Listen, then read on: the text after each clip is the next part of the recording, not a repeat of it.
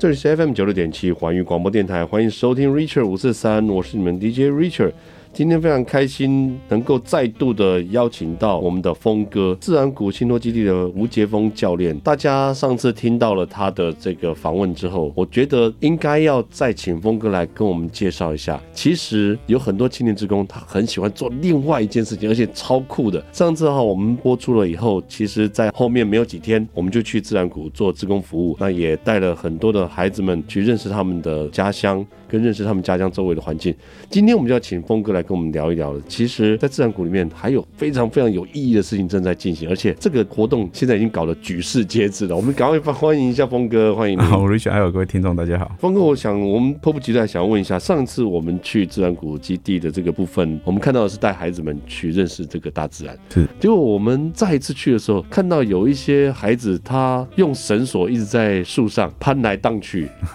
我就忽然觉得说，哎。不知道这是什么，后来才知道那是攀树哦。是，所以现在攀树的这个教学是不是也很普遍？是，那这几年来就是呃，是人家火热的户外活动，就是用绳索攀树这样子。嗯、那这个不止在台湾啊，那其实在国外更早，大概就是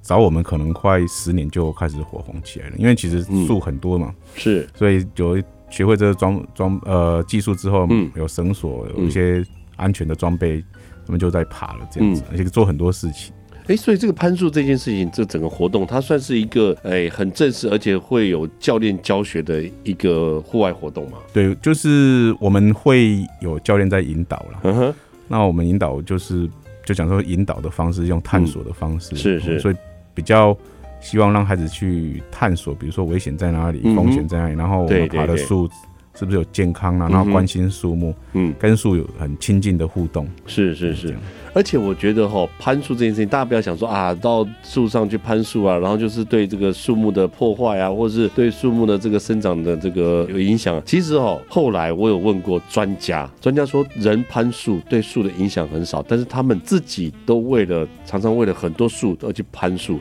像这个他们的一些实验林啊，哈，在很多这个高山的，我们现在正在做的一些高山的植物林相调查，他们为了要能够知道它的生长情形，常常也是用，听说也是用攀树的技巧上去到树的最最顶端，是不是？对对对，嗯、现在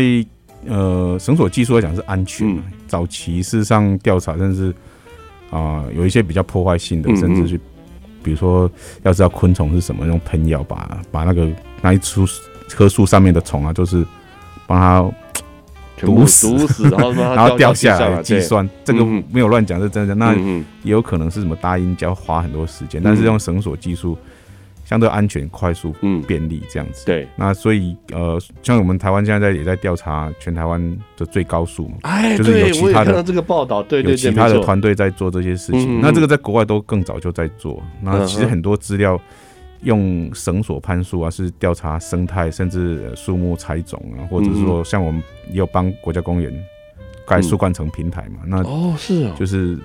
技在技术上非常广泛的使用，这样子可以做很多方面的运用，这样。哇，我觉得这个很酷哎，就是因为我上次看到了这个报道哈，就是说呃，为了要能够调查台湾最高的树，然后它到底有多高，它其实就是我以为是用飞机，我以为是用无人机上去测，就没有想到这次是用人攀上去的。对对，那这件事情它也是一样用攀树的技术可以去上去做这些调查，对不对？对对对，因为因为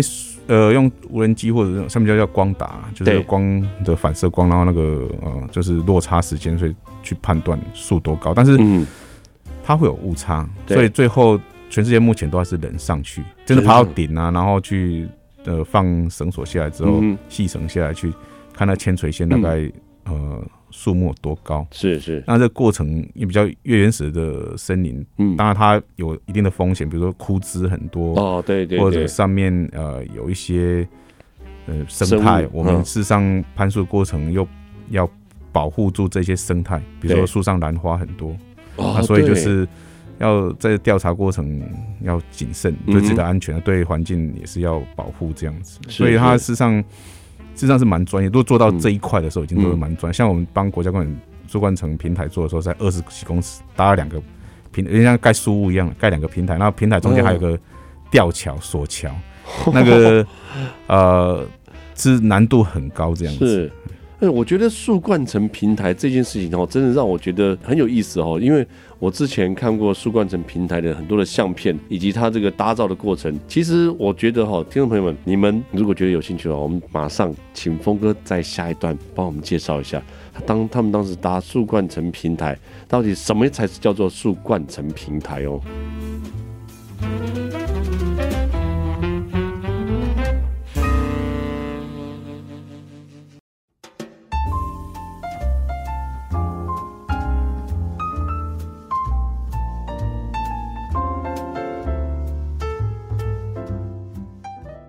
欢迎回到 Richard 五四三节目现场，这里是 FM 九六点七环宇广播电台。今天我们非常开心能够邀请到我们自然谷信托基地的吴杰峰峰哥、吴杰峰教练到节目中来跟我们聊一聊。上一次提到了要认识我们的环境，但是有更多的人希望峰哥来我们这边跟大家介绍另外一些志工服务的项目。首先，我们要先听一下，就是攀树跟攀树有关的哦。刚才峰哥给我们介绍到一下这个树冠虫平台，我觉得这个事情很酷诶。峰哥，你有亲自参与这件事情吗？有啊，能 就是自己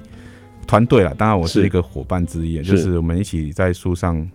盖一个平台。而是在二十一公尺高的地方。二十一公尺，我们再换算一下哈。一般来讲，我们换楼高都说三米哈。二十一公尺的话，就七层楼。对对对。那七层楼已经到了人站上去会恐惧的那种心理的那种高度了。在那个上面做一个树冠层平台，所以就是我大概想象一下，就是以树为基础，然后在树的中间的部分，嗯它去盖一个平台，这样子。对对对。那这个平台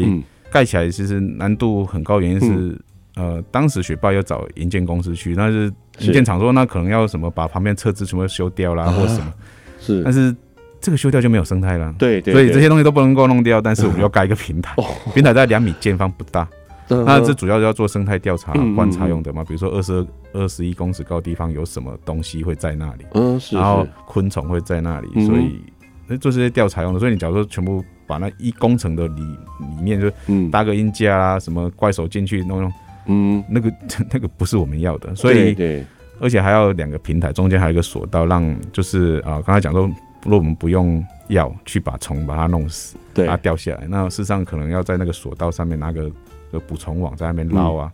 然后观察树冠层的那个呃，就是兰花啦，还有什么开花植物，那采种也比较容易。那最主要以前都要真的很专业的人才能够上去，盖完平台之后。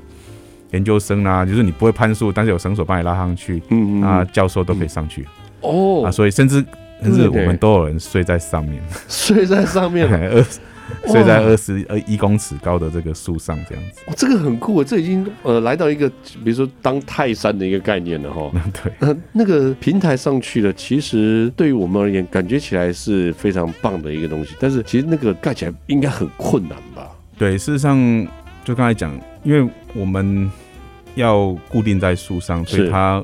嗯，这树又是活的，嗯，当然我们有像国外那样子是贯穿树干，然后就那个支架在树树干上，但是其实这样是对树枝反而伤害最小。嗯，对，当然。那所以它实际上，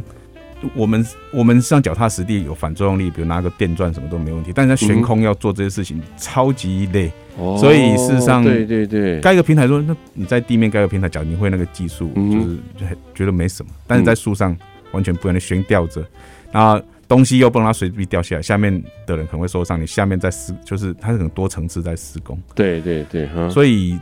其实它有很多的技术挑战。然后不止攀树技术，你可能还要会其他工具，拿了很多一大堆工具。然后我们可能也有不止用绳索，还有钢索。哦，所以你还会用，所以所以其他。是一个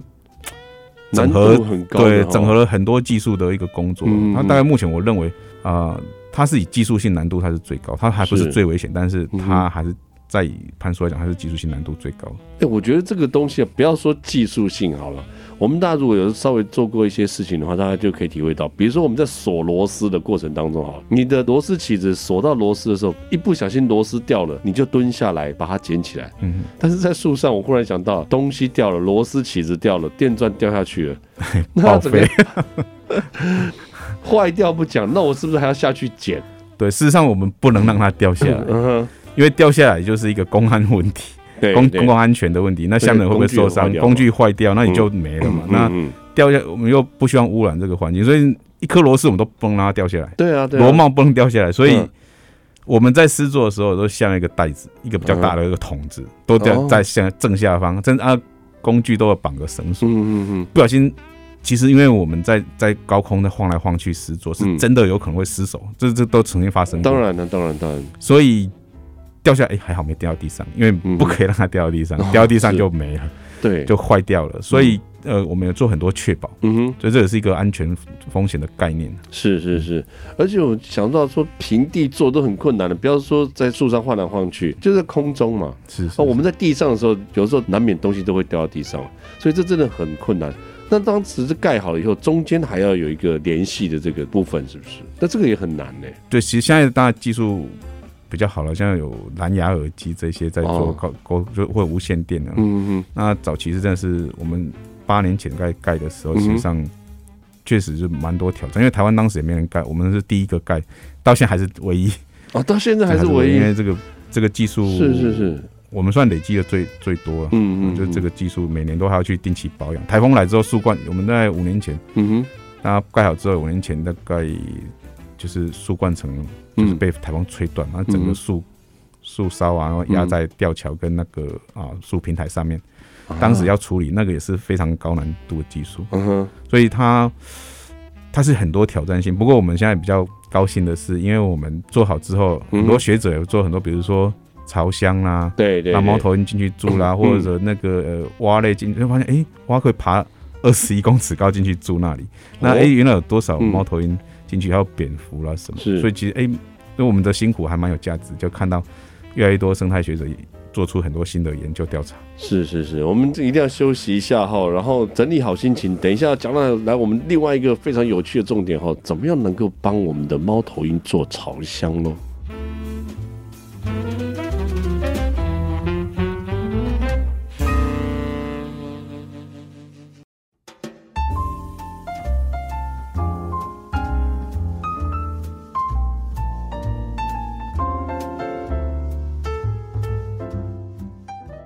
欢迎回到 Rachel 五四三节目现场，这里是 FM 九六点七环宇广播电台。今天我们非常开心邀请到 Rachel 的好朋友，我们自然谷信托基地的吴杰峰教练，我们的峰哥到节目中来。哦，这峰哥这一次不是在少林足球里面教踢足球哈，这一次呢是要告诉我们怎么样在荒野山林当中做很多我们高山的这样的教育跟高山的这一些自然的服务。我觉得刚刚听到了这个树冠丛平台已经很酷了。后来我发觉峰哥讲到一个重点，你在上面应该做一些朝向箱。动物可以进去住，猫头鹰进去住这件事情，我觉得很不一样哎，因为我们平常很少看到猫头鹰。嗯嗯，那能够做它的巢箱，为什么要特别做它的一个家呢？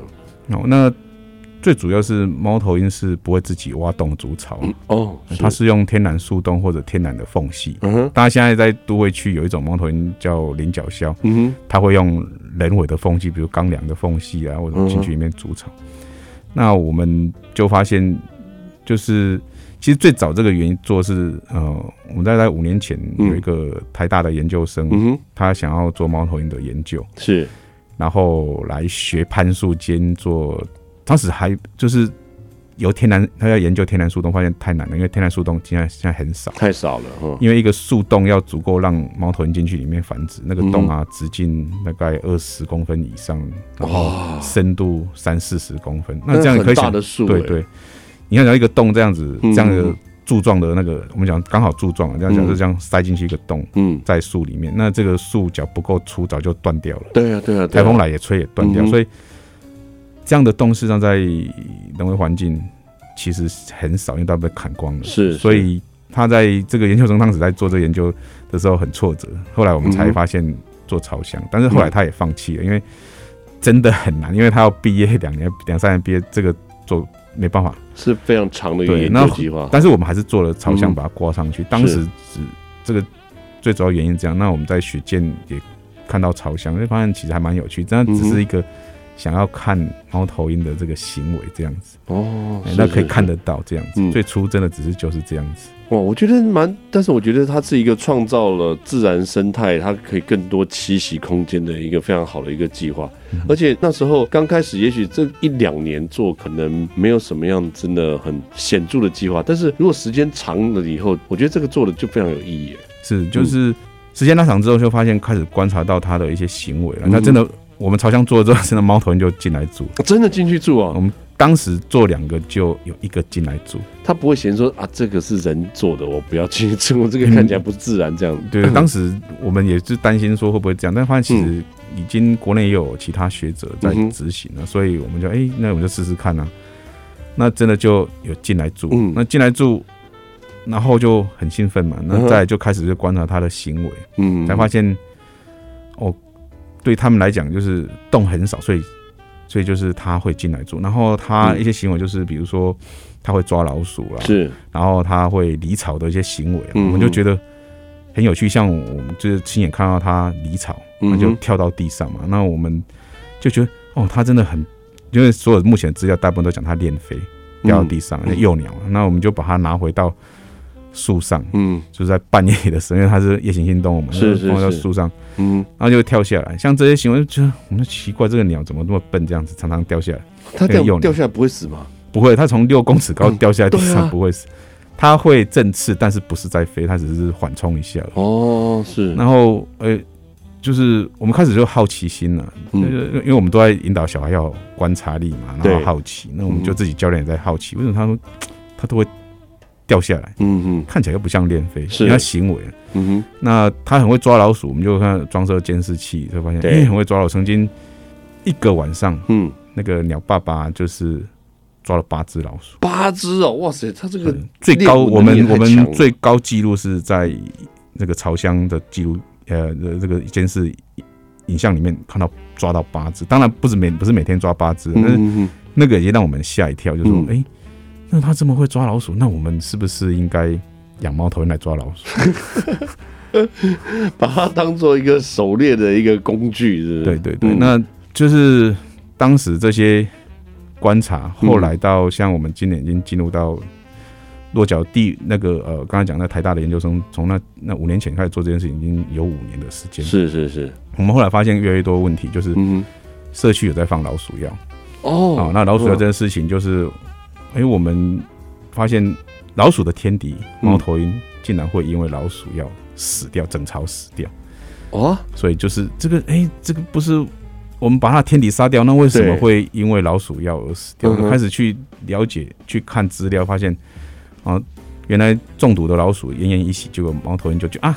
食物在那里很好，抓到就抓来回来吃，是，结果他的老婆小孩全部中毒死掉，哇，所以这个。哎，问题很严重哎！我们事实上要灭老鼠，结果把它的天敌灭掉，吃到毒的有毒的食物，食物中毒了。对对对对对。所以这些议题就发现，我们开始觉得关心，就觉得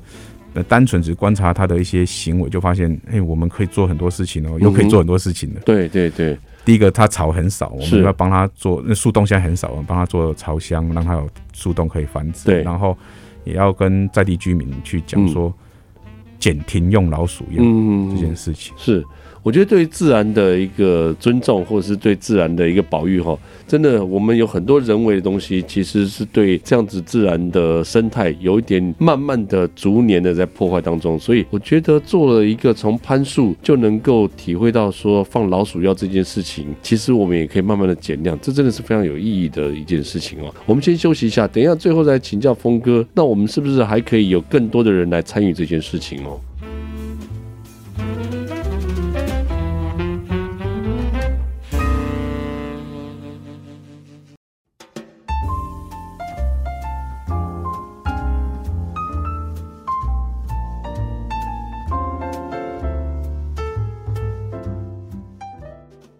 欢迎回到 Richard 五四三的节目现场，这里是 FM 九六点七环宇广播电台。今天我们邀请到我们自然谷信托基地的教练，我们的峰哥吴杰峰到节目当中跟我们聊一聊。哇，其实我们可以帮猫头鹰找一个家，这真的是太酷的一件事情了。而且这件事情听说也有志工来参与，可以用志工服务的方式去做，帮猫头鹰找一个家，有这么酷的事情，是真的可以这样吗？可以可以，现在已经、嗯、哦好几个团队啊，真的青年职工来做过，所以是是是，一点不夸张。啊。那事实上，他真的需要很多职工，因为事实上我们要帮猫头鹰盖家。刚才有提到，猫头鹰它自己不会筑巢嘛，嗯、那树洞是原本它的家，但是树洞现在很少，很稀有，而且不止猫头鹰要去捉，飞鼠也要去抢哦。哦，真的，对，飞鼠也是住树洞的啊，所以它这样呃。家就是繁殖的地方就变少，那所以我们需要帮忙它盖很多巢箱。是，那当然也是更重要的是我们在调查，就是说，如果猫头鹰的繁殖够多的话，嗯、是不是就是抓老鼠，帮我们抓老鼠？嗯、那我们对老鼠这个老鼠药就减停用。嗯嗯嗯。你说完全停用，我们不敢讲啊，因为其实政府早在二零一八年。二零一五年就都一直陆续就不补助了，中央政府，但是地方政府那时候我们就在偏乡，我们那边就，嗯，哎，你没有放老鼠药给他们，发老鼠药给地方居民，地方居民就说，哎，我们花了四十年了啊，那为什么今天不发了？所以他他会有，就是会有疑问，对疑问，然后就会跟对地方政府乡公所就是压力，嗯嗯，所以我们事实上就是做这个朝向，另外除了繁殖之外，也是。记录很多的影像，最后想要跟在地居民分享说：“你看他这么会抓老鼠，我们平均会抓多少老鼠？那你老鼠要真的能够去抑制老鼠吗？可能是个疑问，因为研究事实上已经显示，事实上没办法。那所以需要很多的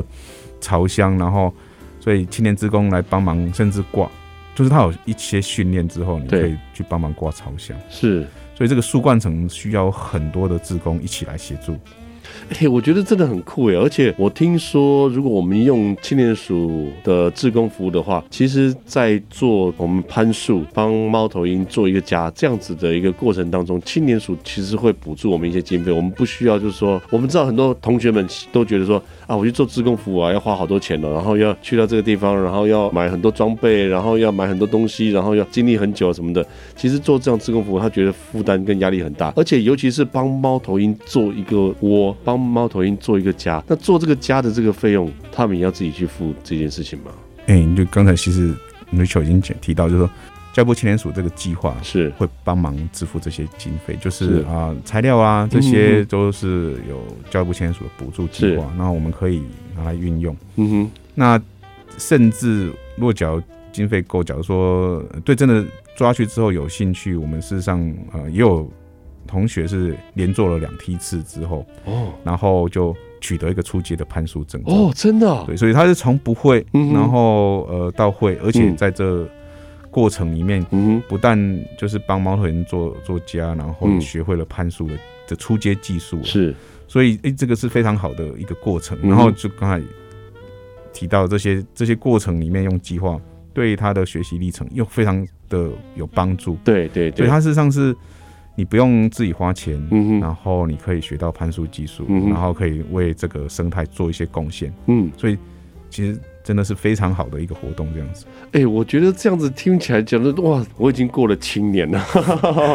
我可以学攀树，而且甚至攀树到这个过程当中，我学习攀树的这样子的一个历练，可以帮我拿到攀树的一个初级的一个证明哈。就是因为实在是学了也好多次了嘛哈。那在这个训练的过程当中，得到攀树证，我如何可以好好的攀树，然后又可以帮猫头鹰做一个家？觉得这个真的很酷，很有意义，听起来。就觉得很好玩的样子，所以您说有很多青年志工，他已经参加了一梯次、两梯次，他继续要来参加，对不对？对对对，因为青年志工当然是有一年两梯次的限制了。对对对，但是我们今年嗯刚好因为做了很多个案子，就是找不同的青年来做这件事情。是那教育部青年署后来也看到我们在做这个，实在是太特别。他我记得科长来的时候，他跟我们讲说。这个计划从来没有人做过，是，然后也没有没有树冠层的任何的青年志工，他们觉得这个是太专业，怎么可能让青年来做？嗯嗯。然后来的时候，他们是他说办公室是欢呼跟兴奋，这个是很大的跳痛跟突破，真的真的。然后所以呢，他这次也来了解，就是说他们想要用专案的计划来协助，那些很鼓励青年来来做这些参与，因为是。非常有意义了，那个学到专门的技术，嗯、然后对我们的生态有所真正的回馈，这样子。对。哇，我觉得这个真的是太酷了哈！而且我觉得呢，很多的孩子们，或者是很多青年朋友，或者是很多家长，一定都非常跃跃欲试哦。甚至我觉得很多家长应该很想叫自己的小朋友们完成自己小时候的梦想，或者自己也去参与吧。爸爸妈妈有的时候会跟在旁边去看一下，去学习一下，而且去参与哦，这种非常有趣的事情。而且如何练习安全的攀树，然后学习的攀树的技术，然后又可以帮猫头鹰找一个家，就是帮他制作一个家。我觉得这个怎么来说呢？都觉得在志工服务也可以做到的事情，是我们一定要好好的把握。我们也希望更多的青年志工加入我们这个行列。如果大家有兴趣的话，可以到自然谷，我们找我们的吴杰峰教练，找峰哥。是是。那也可以到欢迎广播电台来询问一下，应该打电话问峰哥，他在打电话给你或者找你的时候，就说我要学攀树，或者是我要帮这个猫头鹰找一个家来做志工服务。应该我们大家都会了解这件事情。对对对，对对我们现在都非常欢迎大家来，嗯、只是说要组队啊，因为他当然当然要组队这样。对啊，当然你不可能一个人爬树了，好好。是是是，我们希望大家组，哎，大概六七个人就可以组一个小队，我们来做这件非常有意义的事情。今天我们再一次谢谢峰哥，谢谢你，谢谢，谢谢 Rachel 五四三，我们跟大家说声晚安喽。